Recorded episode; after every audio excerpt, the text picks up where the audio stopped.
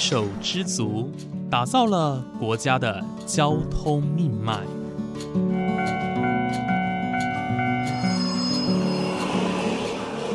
翻山越岭，运送着历史的独家记忆。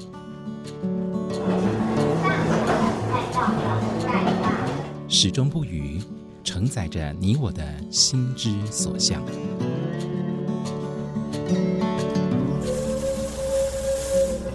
各位旅客您好，欢迎搭乘本班次列车，我是胡浩辰，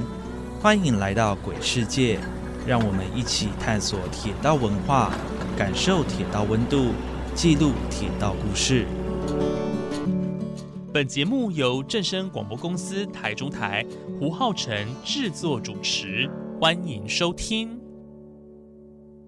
各位听众朋友，午安！谢谢大家在每个周六的中午十二点三十分准时收听，欢迎来到鬼世界，我是主持人胡浩辰。今天的节目内容呢，哎，还蛮特别的。浩辰我呢，想要来跟大家分享一本书啊，我最近呢非常喜欢这本书啊，叫做《明月之山》。那《明月之山》。想必有一些听众朋友听到这个故事的名称哦，应该会马上联想到某个地方吧？没错，就是哦，我之前在节目当中有多次提及哦，也是近几年非常热门的登山路线，也就是阿里山森林铁路的绵月线。那这个故事呢，是发生在过去绵月线还没有经历过九二一大地震而楼长寸断之前，有一位外国人在这边失踪的故事哦。可能大家乍听之下会觉得这个故事有点可怕哦，但是其实不尽然。呃，虽然说呢，这一切的故事都有点离奇，不过呢，其实在这背后的意义哦，是远大于故事本身的。那接下来呢，浩辰我就会跟大家分享这个故事。那这件事情呢，是发生在一九九八年底哦，也也就是大概是二十三年前，有一位来自纽西兰的年轻人叫做鲁本。那鲁本呢？他是非常喜欢旅行的。之前在国内的时候，也就是在纽西兰的时候呢，他是很喜欢往山林去跑的，还有很多的爬山的经验，或者是在森林里穿梭的经验。那他呢，也曾经到了很多国家，也是去到各地的山林去走访。而他在一九九八年的时候呢，就选择来到台湾。因为呢，他听到了，哎，日月潭非常的漂亮，阿里山呢非常的漂亮，所以呢，他也想要来一探究竟。那他就背着背包呢，做好功课，他就自己只身前往台湾哦。但是呢，却在这个享誉国际的景点，也就是阿里山失踪了。那事隔一个多月，出发到台湾，那过了一个多月，哎，他在远在纽西兰的爸爸。呃，叫做费尔，都完全没有接到他的消息哦，一通电话报平安的都没有。那费尔呢，当初在纽西兰，呃，其实也多次联络他可能在台湾会投诉的饭店，或者是会联络的朋友哦，但是他都没有得到消息。从一开始儿子失联的时候呢，呃，他也求助了纽西兰当地的警察局，但是其实当地的警察哦，呃，并没有很积极的去处理鲁本失踪的案件，甚至把所有鲁本留在家中的地图啊、路线等等的一些资料，还有行程的规划，全部都交给警察。不过呢，警察却没有送到台湾，而是送到泰国，因为台湾跟泰国英文的地名哦，其实在呃国际上还蛮多人会搞混的。在早期的时候，甚至呢，他的资料全部都被送到泰国去了，那手边完全没有资料。想当然尔呢，其实最后就是无功而返。那时间到了一九九八年的十二月二十三号，也就是西方国家最重视的圣诞节的前两天哦，来到台湾的儿子鲁本依旧是渺无音讯。于是呢，费尔他决定要亲自来到台湾一趟，寻找他的宝贝儿子。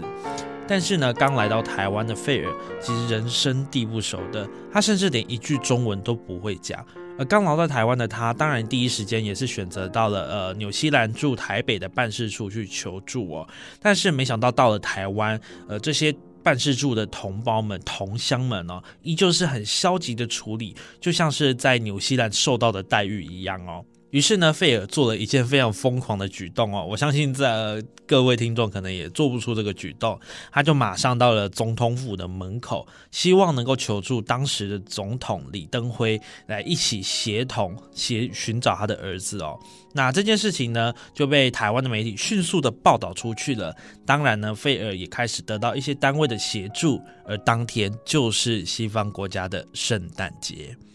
随后呢，费尔到了阿里山，也就是他儿子失踪的地方，准备呢要进行这一趟艰困的寻人任务。但是其实对于一个父亲而言哦，即便是要翻遍整座阿里山哦，都在所不惜，因为他要寻找的对象就是他养育十几年的亲生儿子。那在找平车站呢，准备要出发的时候，当天办了一个记者会。那当天呢，有很多的警察啦、军人、救难队、林务局的工人、义工、当地居民，还有很多的媒体都到场哦。那他开始意识到这件事情在台湾已经被注意到，而且呢，也有很多的人开始对他伸出援手，不论是资源的提供或者是金钱的提供哦，都让费尔非常非常的感动。刚刚有提到说，他其实跟台湾完全不熟，根本就没有认识这边的人，甚至连语言都不通哦。但是呢，他在刚来到台湾。完之际，准备要进行这项艰困的任务的时候，他却得到很多人的协助，这就是费尔和台湾情感连接的一个开端哦。不过呢，事情总是有许多的变化，呃，因为呢，刚刚有提到说，其实台湾的媒体对于这件事情非常的重视，当时也是大肆的报道，让费尔来到台湾寻找他儿子的事情，呃，有了很多的曝光。不过呢，看似有很多的线索。更多的线索慢慢的出现，却也让阿里山的大规模搜救行动受到质疑。也就是说，很多人都会讲说，你怎么知道鲁本一定就在阿里山呢？因为确实哦，手边没有任何的证据或线索。明确的证明说他来过阿里山，说不定他在别的地方哦。那其实这件事情呢，蛮打击费尔的。原本满怀希望的他呢，就再度陷入到绝望之中。不过，其实透过身旁有人的呃提点之后呢，诶，费尔呢，他就真的在阿里山上的某间青年旅馆当中找到了儿子鲁本的入房资讯了。所以这件事情算是诶有确定他真的来过阿里山哦。那也让这件事情呢，也开始有一个比。比较明显的方向。那么听到这里呢，我们先暂停一下。接下来呢，浩辰特地专访到了一位人士哦，他是当年鲁本失踪事件当中算是最后一位的目击证人。因为当年呢，他开着火车前往绵月县，而鲁本就在他的火车上。这位来宾呢，大家可能也很熟悉，因为他也多次来到节目当中跟大家分享他的生活经验和故事。他就是翁信昭先生。接下来就让我们听听看翁信昭先生分享他当时的记忆吧。我记得民国八十七年的十一月十七号，他就是早上去搭交的那班往明月线的火车，但是你一定八点半爱到阿里山火车站。你有什么八点半？你要去办十块的就算钱。啊，办多少几万的回家？啊，他搭那一班火车就是从阿里山一直搭搭搭到明月线，差不多九点四十会到目的地。石猴吗？对。好，九点四到目的地以后，我就是我就把车子就把它全部都刹车，把它弄个动好后水。然后来就因为那个地方有一个，也是我们同姓的姓翁，也是我们在城南就粪球的人。去那边做生意的一个翁老板，他要在卖泡面、红豆汤，还有什么咖啡，还有一些一些东西之类的。那我们就利用这个时间去找他聊过天。后来在那个时间，我就时间点，我就看到有五个年轻人就往阿西壮走的那个路下去。啊，这个卢本他是走最后的一个，我就跟这五个年轻人开个玩笑，我说：“哦，安呢？”您带那么多东西，阿是要去阿西种植的某一个地方去买种阿米了。哦，我大部分我们都用闽南话跟他这样说了。伊讲哦，讲是安尼啦，伊讲这个台湾实验台大实验林呐，就是委托他们啦，这几个人去采一些那个山上有一些红块跟扁薄的一些种子嘛哈，样本，样本还是种子会去做做那个做一些。实验实验还是繁殖的，结果要继续种，一种栽了丢了哈。那我就信以为真哦，他就他们就五个先走，后来就跟着卢本，卢本啊就沿着好好汉坡就他们他们，他们就下去了。那下去以后，经过差不多一个多星期，哇，整个报纸啊都都那个都看出来说说阿里山明月县失踪一个人。啊！我就看到报纸，我就吓一跳。我说：“哎，这个事情好像跟我前几天发生的事情没有差多少。”我就马上打电话到鞍山拍摄，当时拍摄的那个电交分局长叫林金浩，他还在现场，他还在拍摄那边找这个卢本，因为这个事情牵涉到非常的严重，因为我我曾经看到这个信息，这个卢本他的爸爸叫费尔，他曾经跑到总统府去找，嗯，当时总统府的外交部部长是当时是就驻澳洲代表的样子的，不知道什么人我忘了，但我有看到这个讯息。好啊，他就澳这个澳洲的这个外代表，就是代代赛的对我们说属于代赛，他就好像是跟我们台湾政府好像有一点不知道怎么样，就是说希望说是不是能够找到这个鲁本这个人啊，哦啊就开始动员起来。啊那时候我说刚才我刚才讲是一个星期我才看到这个报纸，我吓一跳，我就打电话到阿里山派出所那个局长，就是我现在讲，这叫我就叫林金茂，他就马上说。你来那个派出所那边泡个茶，讲当天你发生那个什么事情，我就跟他讲说，当天就是我发现有五个五个人就从阿基中走下去，跟这个鲁本这样走下去，一共哦原来这样子，后来就发现那个阿里山派出所的那个白板已经把那五个年轻的名字已经在上面，而且他是来来自南投县石木村的五个年轻人，哎，后来我才知道这个事情是这样子。他后来，呃，就是鲁本，呃，鲁本的爸爸费尔，然后他来到台湾，然后后来也真正的到阿里山，然后去找他的儿子鲁本，那就是这中间的过程，你可以清楚，就是知道发生什么事情。他好像有听说好几个地方，包括大雪山，包括很多地方，包括来吉、达邦、奋起伏。峰山他都去过，去找过，而且他曾经还在阿里山的柱山拜托柱山的那个，就是我们今天讲的那个解说员哦，拜托他们告诉他他的儿子哦，你得判给你啊，他前面来写一个牌子哦，挂着，好像那个好像我在哪一个哪一个那个文章有看到这个这个信息，就是他挂一个牌，他说他儿子失踪。而且就说是不是能够找到他的儿子这样子，而且在九一大地震以后，他曾经帮过不知道南投县哪一个地方的一个原住民的部落去去那个盖房子还是怎么样？哎，我知道这个讯息的。嗯，后来就是因为他第一次就是没有找到，也是非常伤心的离开台湾。听说他好像在他那个他们家乡。不知道募了多少美金，第二度回到，再来到台湾，再找他的儿子。但是他第二度回到台湾，他找他的儿子，他就住在现在的峰山，七个姓简的那个简天长的家。听说他好像星期一到星期五到学校去上课，星期六到星期天就到千人洞附近去找他的孩子。所以说他对峰山这个简先生的渊源非常的深刻。嗯，哎，对。据我知道这样，所以他就是这件事情，其实到现在算是个悬案哦，还没有真正的。嗯，目前卢本还没找到啊啊！但是这故事故事很经典，就经典在哪里？就是说，这位费尔先生他坐的计程车都是放一个江蕙的一首啊，那个旋律就是他这个费尔，他就认为他这个旋律可以。就是能够治疗他的那个忧郁症还是怎么样啊？他就认为说这块曲子很棒啊。有时候他跟计程车的司机聊，听说了有的计程车司机还送给他这个 CD，给他，而且他他的客厅里面有江蕙的 CD，还有江蕙的海报。因为我是从在嘉义东力师那时候刘国强老师有来做演讲，我有去看，我有去听，有去看，他有记录那个。费尔的家里面的客厅里面的一些 CD 的那个片子的那个喇叭，还有江蕙的海报，都还在费尔的家。了解。对啊，后来就是好像在九十九年九月，不知道是九十九年九月二十七还是几号，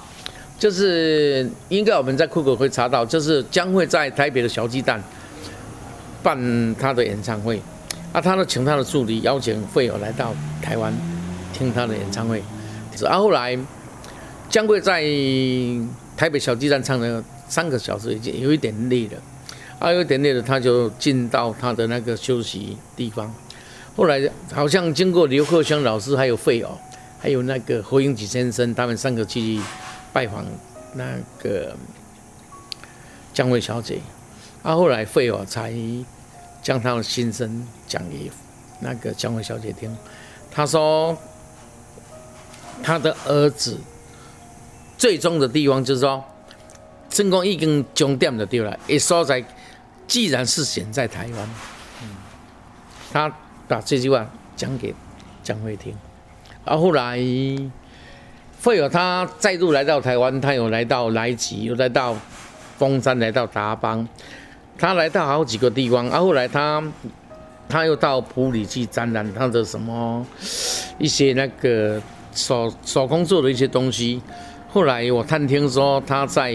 在那个普里的紫教堂，啊，我就开着车子就拿了一本书去让他签名。才在屋里的主教堂遇到他，跟他照个相，啊，就跟他聊个天，就这样子。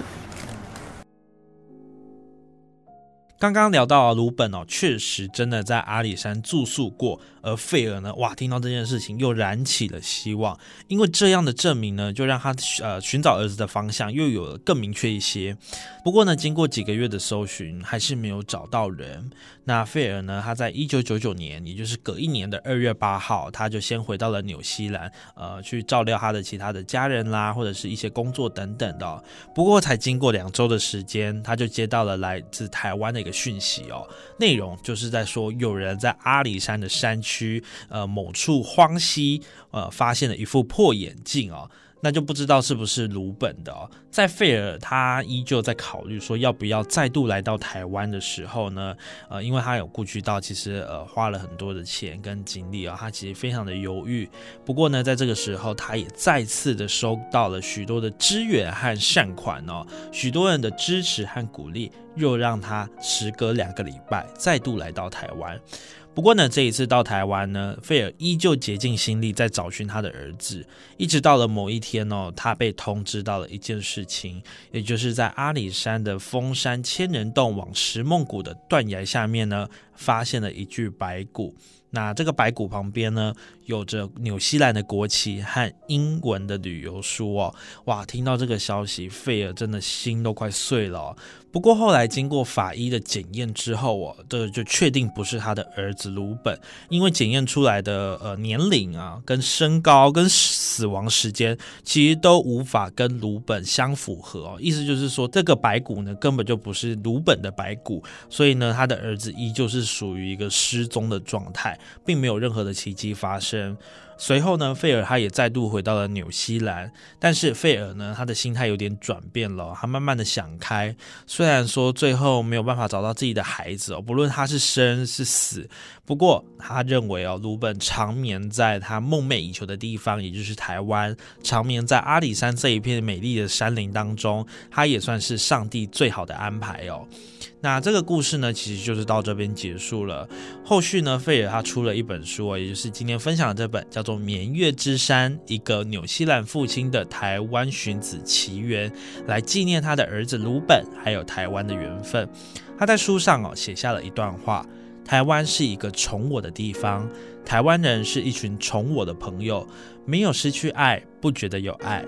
不曾伤心，不知道自己是活在多么珍贵、多么广大的一份爱之中。我很欣慰，鲁本的最后是在台湾的山区结束，是留在美丽的森林里。虽然说这不是一个 happy ending，不过呢，这整段故事听下来，浩成我自己的感想就是，亲情真的非常的伟大。而原本互不相识的人呢，也可能因为他同情、他的体谅，而给予费尔最温暖的支持和协助哦。虽然当年呢，我年纪非常的小，我也并不是帮助费尔的一份子。不过呢，从这个故事，我真的可以感受到台湾最美丽的风景真的是人。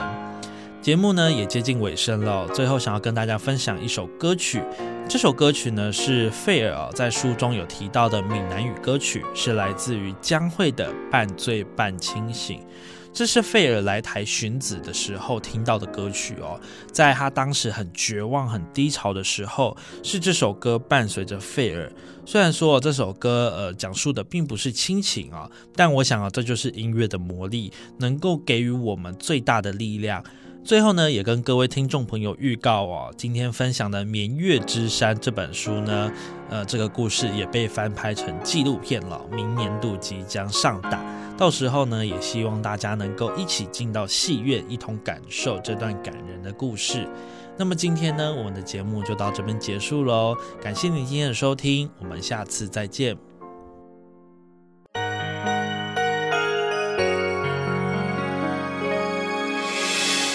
伤心的时候有我陪伴你，欢笑的时候与你同行，关心你的点点滴滴。掌声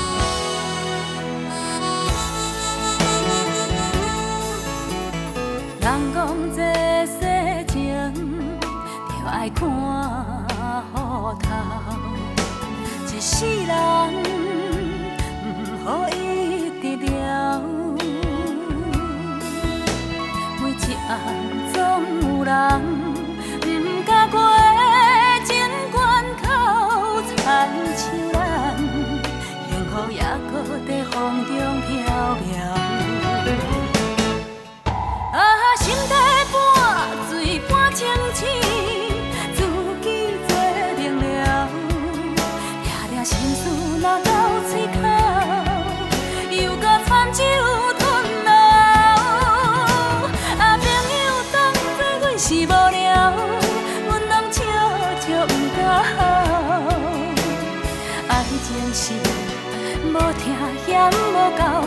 相依，